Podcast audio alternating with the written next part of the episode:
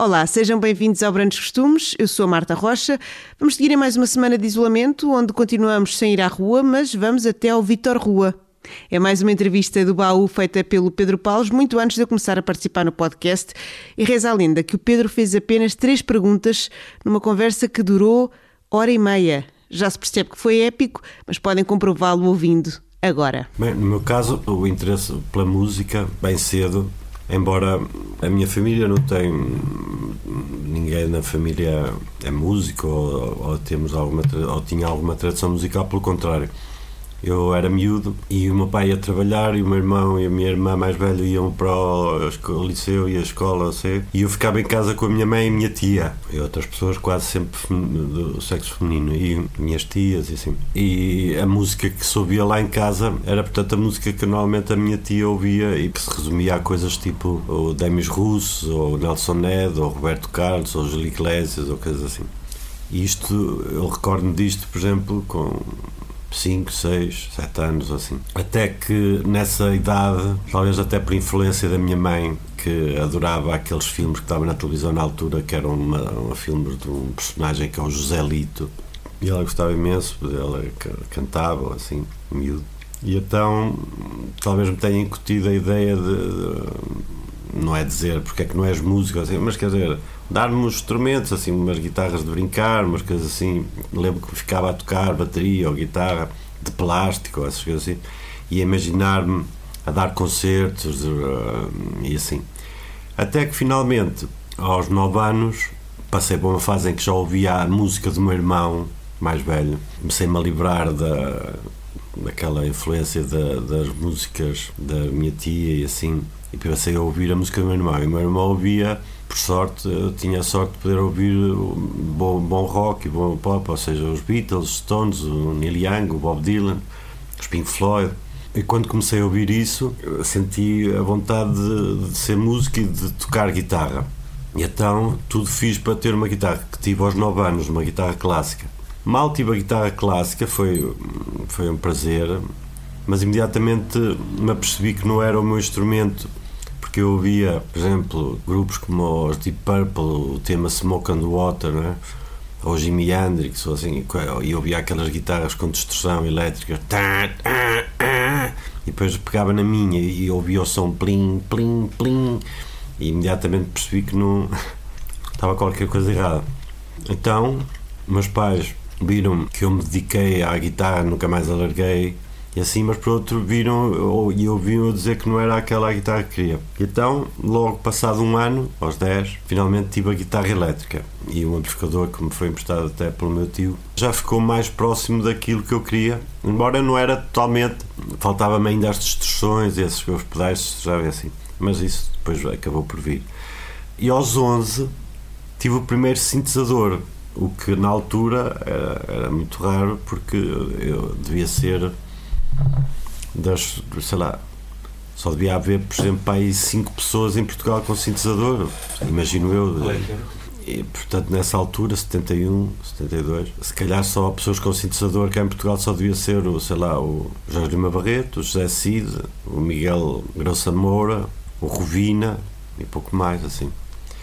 A partir daí, quando eu tive sintetizador, já tinha um grupo em que tocava guitarra, tocávamos músicas de outros. Mal tive o sintetizador, o grupo passou a ensaiar na minha casa. E então de repente eu tinha em minha casa bateria, órgão, sintetizador, guitarras, baixo, amplificador, microfone. Recordo que comecei a compor temas, assim, a, escrever, a pensar em temas de rock e assim. E um dia os outros músicos do grupo, que eram todos mais velhos, por exemplo, vamos supor que eu tinha 11, 12, 13, e eles tinham tipo 18, 19, 20, 21 e um dia um deles entrou no meu salão e eu estava a tocar um dos meus temas ele disse, ei, sabes o que é isso? Eu disse, é uma coisa que eu fiz como é que é? E então começava a dizer, ah, o baixo faz isto, a guitarra faz isto, a bateria faz isto. E eles começaram a tocar. E ensaiámos um dos temas meus. E quando fomos dar o concerto ao vivo, tocámos os, temas dos outros grupos, não é? aquelas coisas que se tocavam na altura, sei lá, Manfred Mann, Beat, Procolaram, essas coisas assim, grande funk e assim. E de repente tocamos, tocamos esse tema. E quando tocamos esse tema meu, foi dos temas mais aplaudidos pelo público e pediram encore. E voltamos a tocar. Ora, os gajos mais velhos, o músico disse assim, então quer dizer, nós tocamos as outras coisas todas e, está tudo, e de repente tocamos um tema do puto e, e as pessoas pedem em cor assim. Então perguntaram-me se eu tinha mais músicas. E eu comecei, uh, disse tenho. E comecei a mostrar mais músicas e houve uma altura em que já era quase 50% de músicas minhas e 50% de músicas do, dos outros. Isto na altura, é escusado dizer que era raríssimo, porque se pensarmos que em 80, não é? Foi só em 80 que realmente começam a. Não estou a dizer que não existia o quarteto 111, assim e alguns exemplos quebram a exceção, mas os grupos, a maior parte dos grupos, os pesquisa, por exemplo, que depois viriam a ser os táxis, tocavam músicas de outros, um grupo pouco conhecido que chamava Tempo, que era os três Gés, era o Zé Nabo, Zé da Cadeia, é, que tocavam, por exemplo, Yes, assim, Close to the Edge, ou assim, ou, ou portanto, não, não é música de baile, não é? Claro, claro. É, mas eu percebo, na altura havia grupos podiam dizer grupos de baile, não é? grupos que tocavam músicas para as pessoas dançarem, assim, em festas e assim. Agora, eu, eu já me estava a, a, distanciar disso e estava a falar de grupos e, que existiram, especialmente nos anos 70, que tocavam, eh, mas influenciados, por exemplo, pelo rock sinfónico, rock progressivo, Yes, King Crimson, Genesis, eh, Pink Floyd, essas coisas assim. E aí já não é, a noção de grupo de baile já não faz sentido, porque, como eu digo, as pessoas iam, não era para bailes, era mesmo concertos e que eu assistir. Eu lembro de ter ido assistir a um concerto desse tempo, esse grupo de tempo dos 3 0 e quer dizer, como eu não conhecia os Yes, e assim, eu não sei quantos anos tinha, mas tinha pai 12 ou assim, e como eu não conhecia os Yes ou quem queria não sei o quê, estar a ouvir aquilo era como eu estar, era a, minha, a sensação que eu tinha de estar a ouvir como se tivesse ido ver os Yes, não é? e impressionou-me bastante. E assim, exemplo. Mas para dizer que na altura era raríssimo, portanto, os grupos tocarem música e nós já estávamos a tocar 50% de música minha e 50% de música dos outros. Até que chegou ao ponto, depois um período mais tarde, em que chegou-se a dar finalmente um concerto só com música minha. Apresentámos-nos não com o nome de Sniff, mas com o nome de Trompas de Falópio, a distanciar um bocado do nome do Sniff, que era o grupo que tocava música de outros e assim. E nesse concerto foi, éramos nós que abríamos, depois eram os Kingfishers Band, que também passou a ser um, um grupo que eu integrei durante anos, de folk e country, e o, os Pesquisa, que, que, depois viriam a ser os Táxi, assim. E lembro que no fim do concerto, de nós tocarmos, os, os músicos de pesquisa, acho que foi o cantor e o baixista, o Rui Borda, vieram falar comigo. Eh, bem, bem, primeiro foram falar com os outros músicos porque eram os mais velhos e julgavam que a música era deles. Né? Assim, o que é isto? É, é, quem é esta música? É nossa. Quem é que fez isto? E depois apontavam é aquele puto. Quer dizer, o, o, mais puto era quem tinha feito a música. E eles nem queriam acreditar vieram falar comigo. O que é que tu és? Quem és? O que é que fazes? E lembro que até me trouxeram a casa para irem falando no carro comigo e assim. Isso já tinha acontecido também, até antes disso, uma coisa semelhante, quando eu fui à, à rádio lá no Porto, na rua Tenente Baladim, Rádio Clube Português, e, e também devia ter para aí 11, 12 no máximo. E criei uma suíte, escrevi uma suíte, pá, 20 minutos, 25 minutos, 30 minutos, para piano, sintetizador, baixo, guitarra clássica e flauta transversal e bateria. E, e fui convidado para ir gravar nos estúdios da rádio.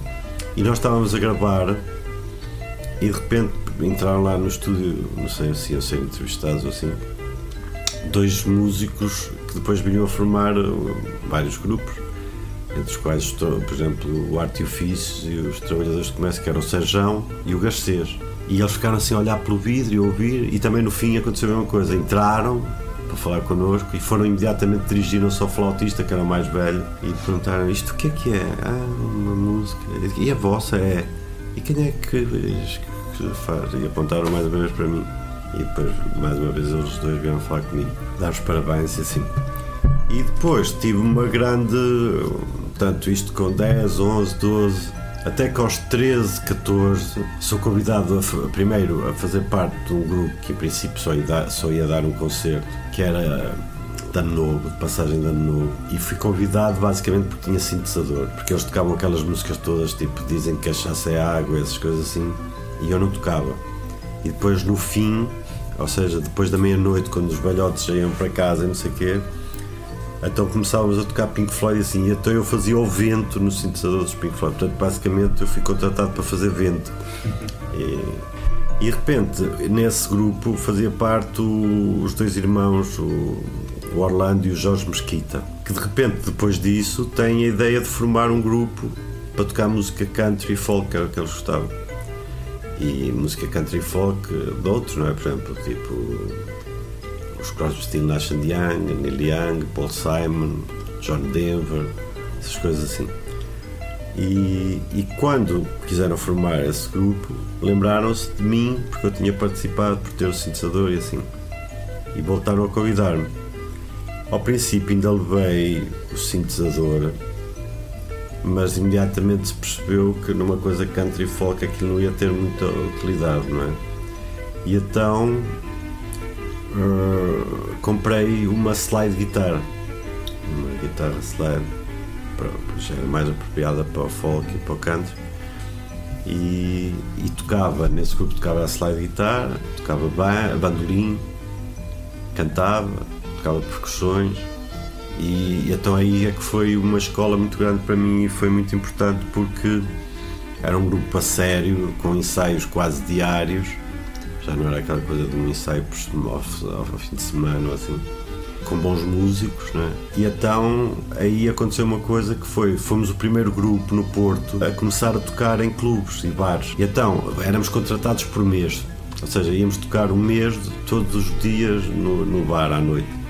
E fazíamos dois sets normalmente, por exemplo, vamos pôr às 11 e à 1, às 10 e à meia-noite, assim. Tocávamos, por exemplo, 30 minutos cada, cada parte. Começámos a ter contratos de género.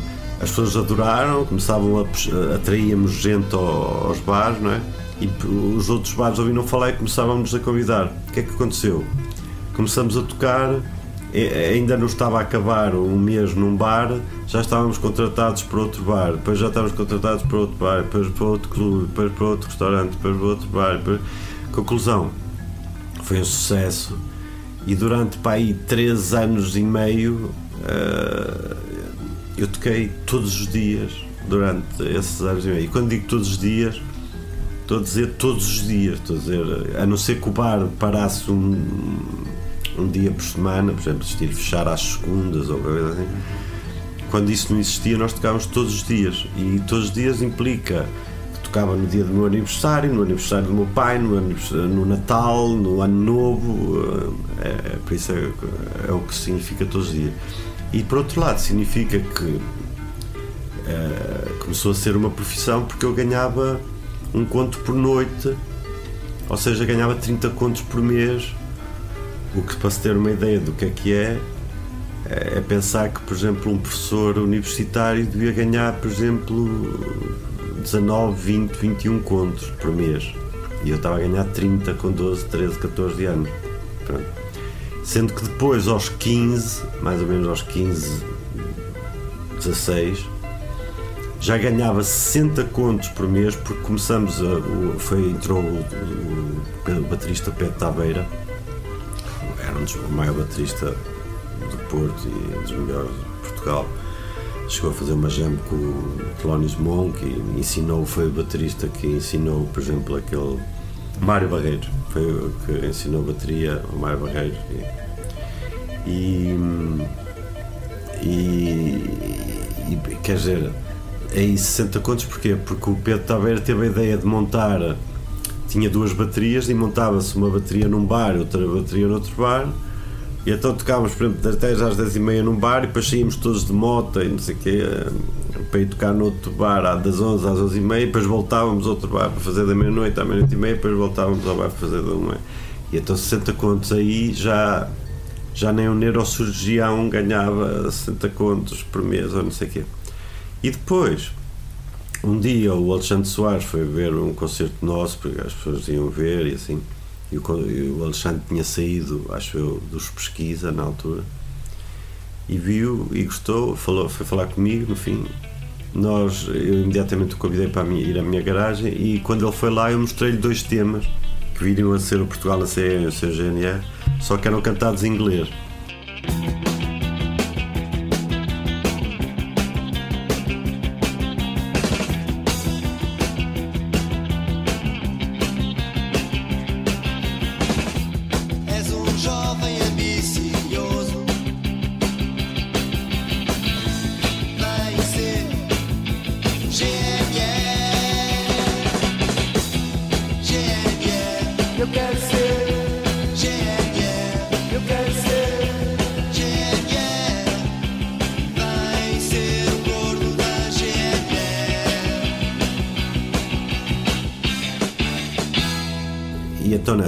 Com o Alexandre eu vejo uma possibilidade de dizer assim, ok, aqui está uma pessoa com quem eu me identifico ela se identifica comigo e que em princípio queremos ambos fazer a mesma coisa, que é música nossa, em primeiro lugar, sem ser música dos outros, e, e uma música nova que estava a surgir, que era a New Wave, não é? Pronto, e isso é que me levou a fazer o GNR.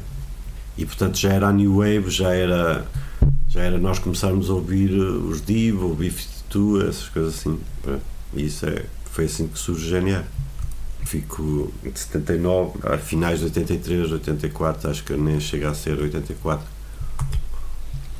Porque entretanto fui a Nova York em 83 com o Jorge Rede. Em 82 já tinha tocado na Bienal de Cerveira e em Vila de Mouros com o Stelecto ao mesmo tempo que o, que o GNR e de repente quando fui a Nova Numa noite só, logo na, na segunda noite, acho fui ver um concerto em La Roulette, na La Roulette, um, um espaço lá de vanguarda de Nova Iorquino, em que na mesma noite assisti ao concerto ao, com o John Zorn, sol, tudo solo e depois em, em ensemble, mas a solo vi o John Zorn, a Joel Leandre, o Fred Fries, o Bill Laswell, o Derek Bailey, o Peter Brodsman, Ciro Batista, ou seja, o máximo da música improvisada toda em peso numa só noite.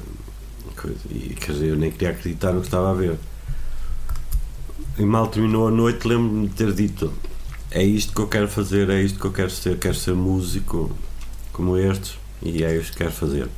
Mas entretanto tinha o GNR. E então, quando cheguei a Portugal, tive uma reunião com o Alexandre e com o Toli, porque entretanto o Alexandre Soares tinha sido demitido por mim e já não tocou em Vila de Moura. E o Megre tinha saído problemas dele de saúde e assim. E o que aconteceu foi eu na reunião, nessa reunião disse ok, a minha ideia para o GNR é o seguinte é vamos para estúdio e estamos um ano para fazer um disco e nesse ano damos no máximo três concertos, um no Porto, Coimbra, Lisboa Uh, e talvez com performance e multimídia e assim, porque em Vila de Mons já tínhamos tocado com o grupo Neon do Carlos Barroco que nos fazia os slides e com, e com um grupo belga que também fazia o, o multimídia para a Loriança na altura. E vestiram-nos com plásticos e coisas e, e, tinham sete projetores de slides e coisas assim. Portanto tínhamos multimídia assim. E eu também em 82 em Cerveira liguei-me e apercebi-me da performance art e tocamos com e colaboramos com vários performers. E portanto eu queria transformar o GNR numa coisa num grupo que sim e, e quando eu disse isto a recepção da parte dos outros músicos especialmente toda ali foi qualquer coisa do género, isso não dá para o bife, ou assim, uma coisa qualquer. E eu disse, pois, eu estou a falar de música, estar a falar de bife, de gastronomia, nós estamos a falar da mesma coisa e imediatamente se percebeu que ia haver uma cisão e eu, eu, dou, eu dei, escrevi para o SET na altura um manifesto a, dar por fim do o GNR que só não acabaram porque eles voltaram a convidar o Alexandre Soares na altura e foram ter uma reunião com na altura Chico Vasconcelos e David Ferreira da, da MI Valentim. E disseram que eu tinha dado, saído do grupo, que tinha acabado com o grupo e que eles queriam continuar e que iam pôr outro nome. E a Valentim imediatamente disse: Outro nome nós não queremos e não estamos interessados.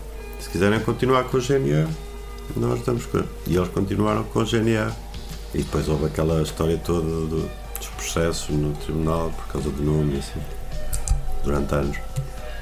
Depois a coisa resolveu-se e eu dei-lhes o nome, eles pagaram o que tinham a pagar também, direitos de autor e assim, e a coisa ficou. Também o nome já estava para mim deteriorado completamente, já não me dizia nada aquilo que eles faziam. E ainda hoje encontram-me assim, ou no Facebook, e estou a falar com o Vitor Rua, assim, o Vitor Rua do GNR, e eu disse sim. Mas quer dizer, o GNR foram 3 anos da minha vida, basicamente, e os Telecto foram 30, é uma diferença grande, não é? O álbum Independência do GNR é o melhor álbum de rock existente em Portugal, só comparável ao que tu que será talvez um, ainda mais importante quase do que, do que esse, porque se o outro tinha avarias e essas coisas assim, e o hardcore, temas que foram, por exemplo, Tom Robinson, bem, o Tom Robinson pôs-se de joelhos à minha frente e virado mouros no palco a fazer assim, tipo, como os árabes a rezar, porque eu, eu tinha-lhe oferecido um ano antes o, o Independência, ele ouviu e, e deu-me parabéns. O, o, teclista dos XTC ouviu o hardcore e disse que aquilo era um tema, um item em qualquer lado do mundo. Ah, só que na altura não havia net, não é coisa, não, e editoras não, não apostavam em nada na internacionalização e assim. E a coisa ficou por ali. Mas o que tu Telecto, por exemplo, é um álbum de rock, não é? Que em Portugal não existe coisa comparável ainda hoje, não é? Pronto. Ou seja, passados estes 30 e tal anos, não existe nada ainda semelhante. Mas na altura, se quisermos achar uma coisa tão vanguarda como aquilo, temos que recorrer assim a grupos como os Talking Heads e mesmo assim, eh, os Talking Heads eram canções, mesmo, por muito fantásticas que fossem, o Remaining Light e assim, eram canções, ter assim, e aquilo não, aquilo era mesmo já mesmo experimental e, e já juntar a improvisada e a contemporânea no rock e no pop é, portanto, ou seja, é um álbum que pessoas como o Chris Cutler assim, ouvem e, e, dizem assim: quem é que fez isto? Quem é que fez isto?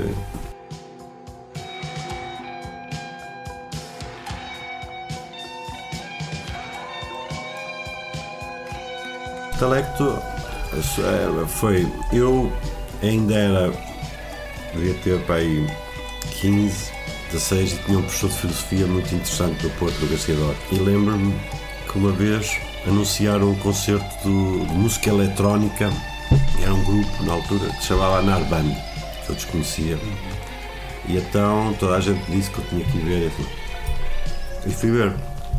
E pronto, marcou a minha vida a tal ponto que eu escrevi numa aula dessas filosofias, escrevi no, no, no caderno diário que tinha ido assistir ao concerto e que um dia e escrevi e dizia um dia é tocar com estas pessoas. Estas pessoas eram o Reininho e o Jorge Lima Barreto.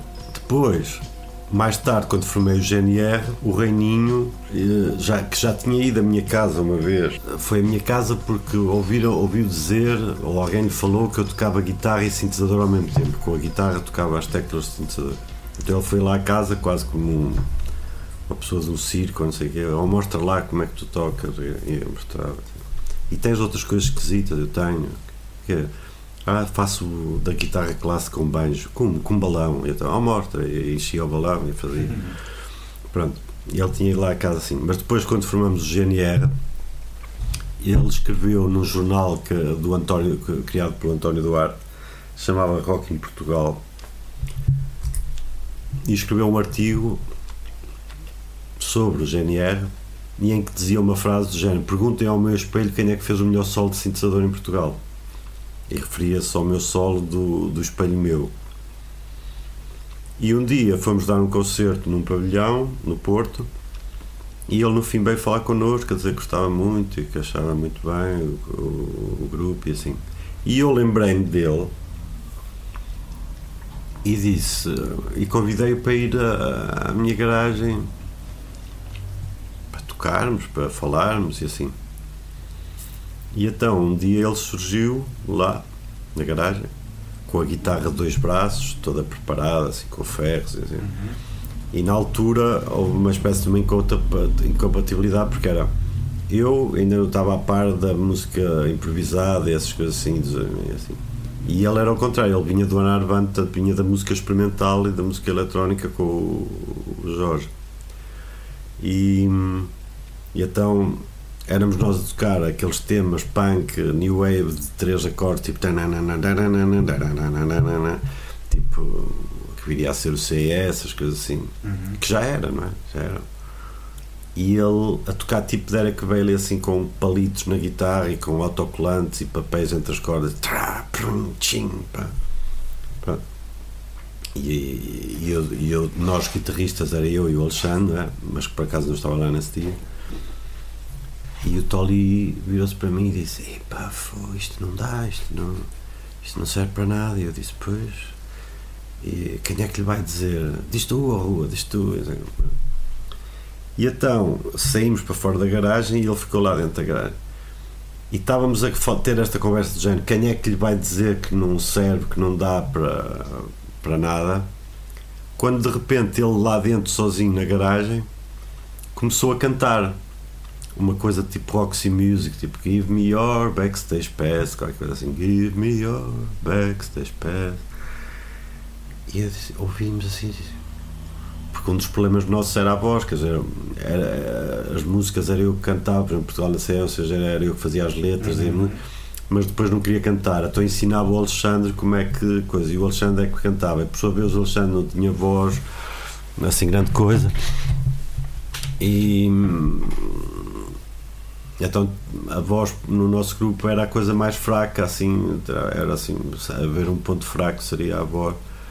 E de repente, quando vimos aquilo, eu disse: Olha, e se fosse para cantar? Deixa ver. E entramos dentro da grade e disse: Oh, continua a cantar isso e tal. Ele começou a cantar e tens mais coisas. Ah, sim, tinha um grupo, o Atitude, cantava. E então foi quando eu de repente sentei-me e disse: Olha, nós guitarra, eu sou guitarrista, o Alexandre é guitarrista, não precisamos de guitarrista. Mas cantor, estaríamos interessados em, em que tu fosses cantor do GNR. Na altura ele depois veio com uma conversa do género que era das finanças ou da contabilidade ou qualquer coisa assim e queria que ele fosse trabalhar com ele e ele ia trabalhar com o pai. E eu na altura lembro-me de ter dito, mas uma coisa, quanto é que tu vais ganhar a trabalhar com o teu pai? E ele disse um número qualquer ridículo, já. Que se calhar nem 20 contos chegava a ser. E disse, pois olha, nós ganhamos 60 contos por concerto e damos para aí uns 4 por mês, quer dizer, portanto vais ganhar hum, quase muito mais do que 10 vezes o que tu ias coisa ia-te fazer aquilo que se quer, que é ser mulher. E pronto, acho que isso fez-o convencer e, e começou a ir aos ensaios e rapidamente, para aí num mês, fizemos os temas todos que viriam a ser do Independência.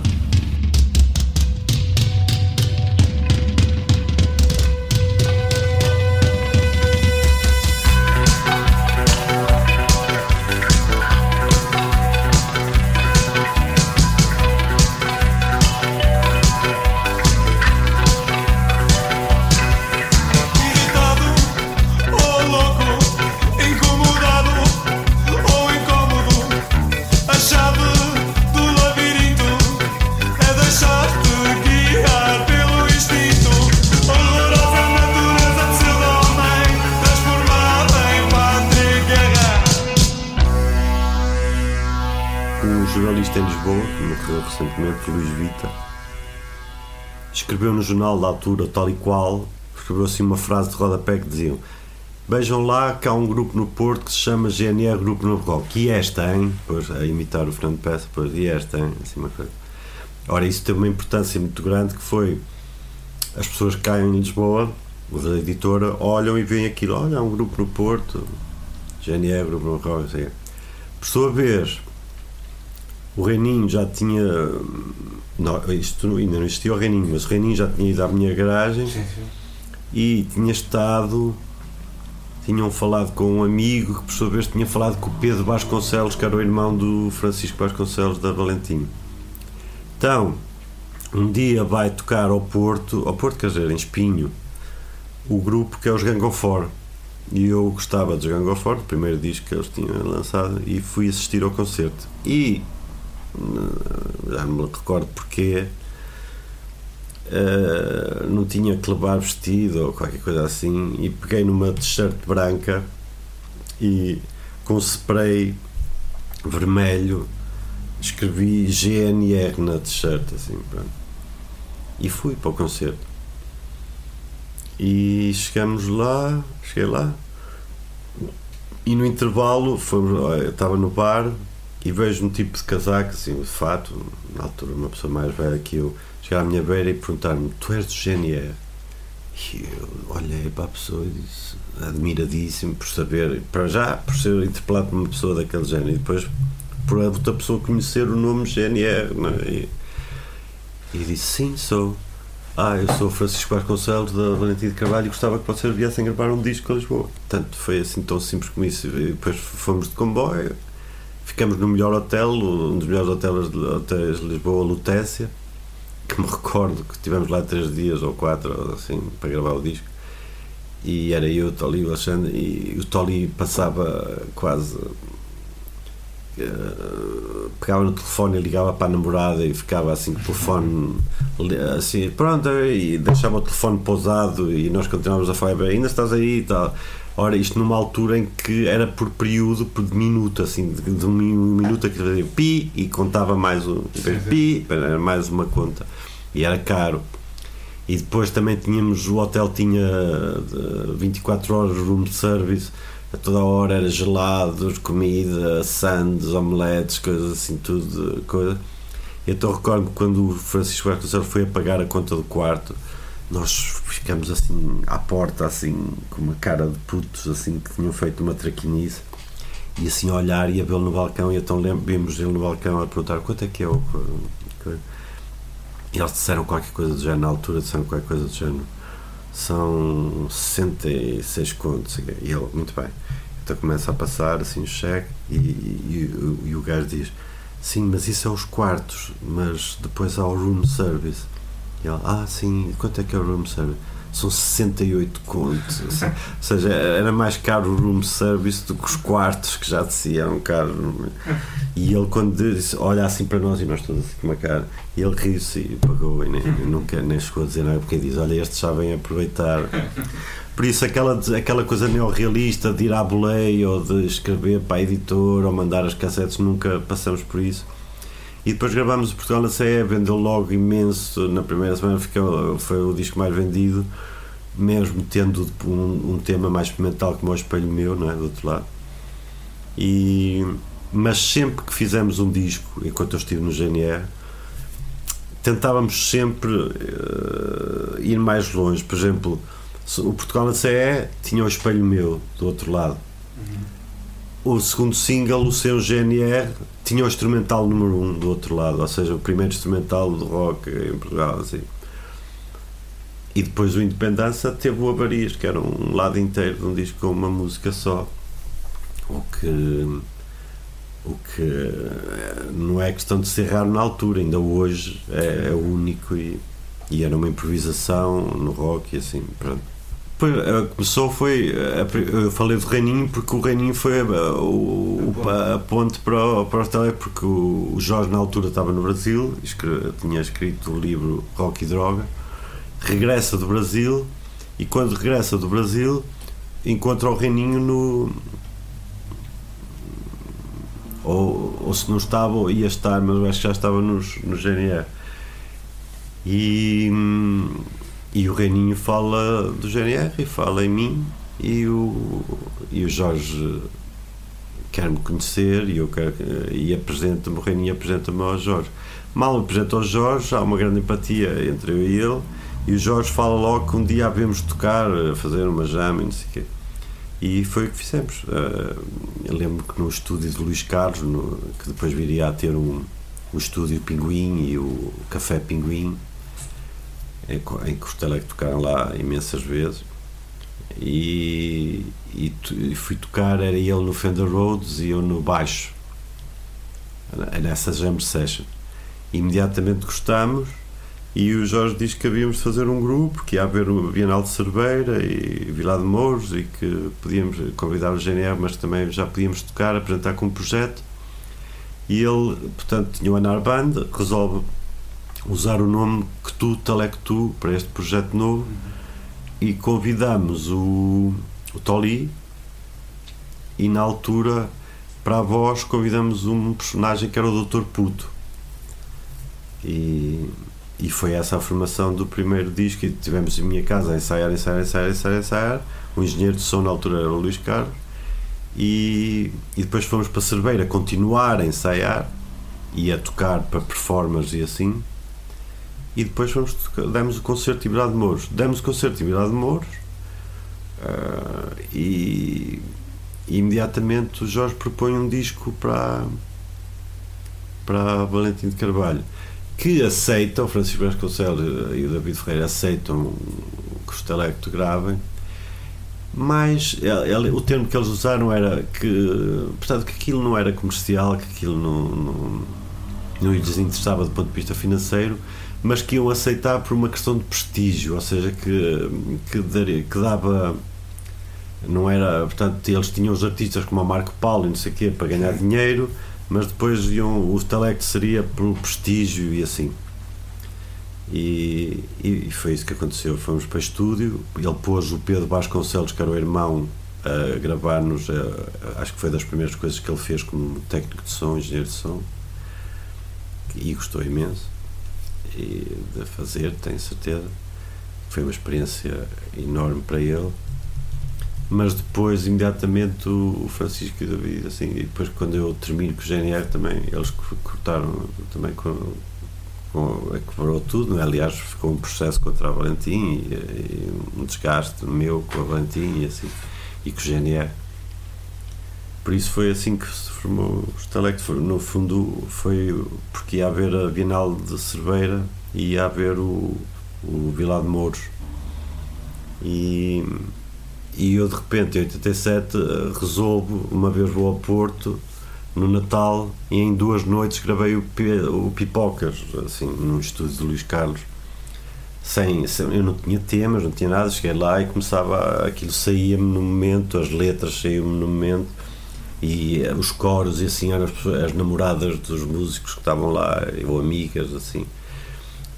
Usei o baterista Dom Lino, que que era também do Anarband, já tinha sido do Anarband e, e do grupo Atitudes do Reininho. O Luís Carlos foi o engenheiro de som e assim. E fui eu que toquei dos instrumentos, baixo, guitarra e assim. E as vozes, e fiz as letras. Aquilo, não é fazer letra, aquilo foi no momento, saiu, era no momento, e era eu a gozar com o estado do rock e da pop naquele momento, com letras como Olho para o Céu Azul, ou, ou Sou Mateslove, ou Pipipipá, um pique fio, então gera uma expectativa, as pessoas ainda passou na rádio, assim passou, eh, o disco passava e assim no princípio, e porque era, foi lançado pela Ama tinha sido lançado sob bastante controvérsia, porque era para ser lançado sob GNR, mas depois uh, o Valentim chamou o João Peste lá para uma reunião e e ameaçou de processos e, e, por um lado ameaçou de processos e assim que ele podia vir a sofrer. E por outro deu-lhes a entender que que talvez eles estivessem interessados em editar os pop da arte e assim e que aquilo seria uma oportunidade perdida para tudo sempre porque eles nunca mais ligariam. E no fundo nem aconteceu o processo nem os da arte alguma vez foram editados por eles e assim. E, e então mudou-se o nome para PSP Projeto São Pop e assim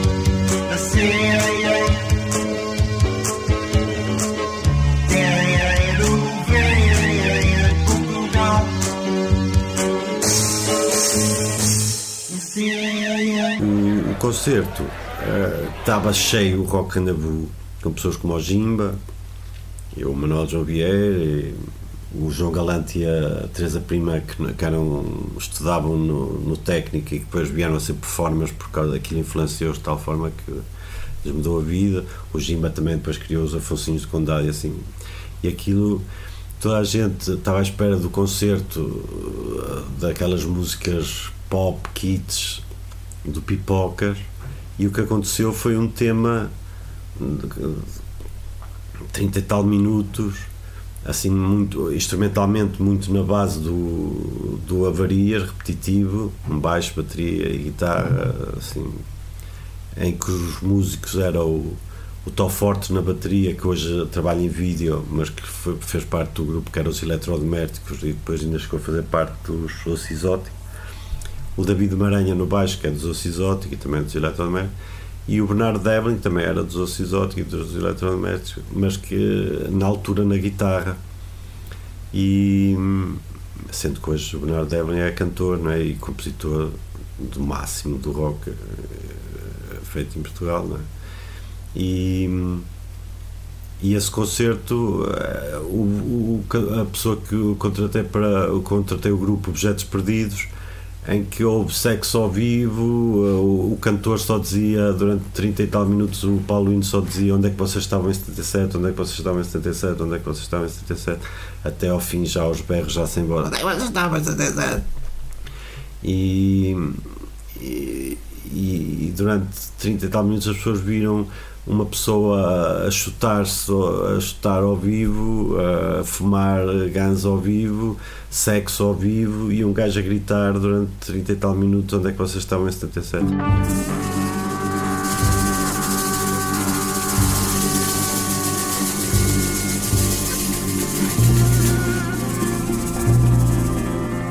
Foi mais um regresso ao passado do Grandes Costumes e simultaneamente da música portuguesa. Nós voltamos para a semana com mais um episódio.